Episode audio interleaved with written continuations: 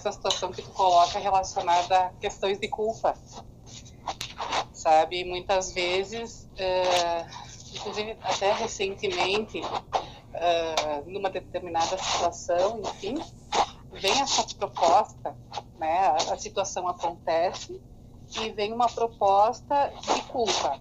E aí, se tu não adere a ela, uh, dá uma sensação às vezes de de, de, de perda da, do fio da meada.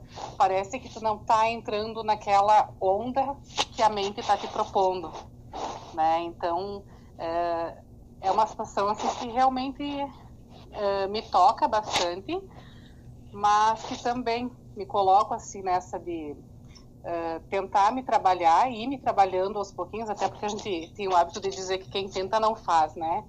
Uh, de ir tentando trabalhar e isso buscar colocar na prática para que mude essa forma de, de vivenciar né, a proposta.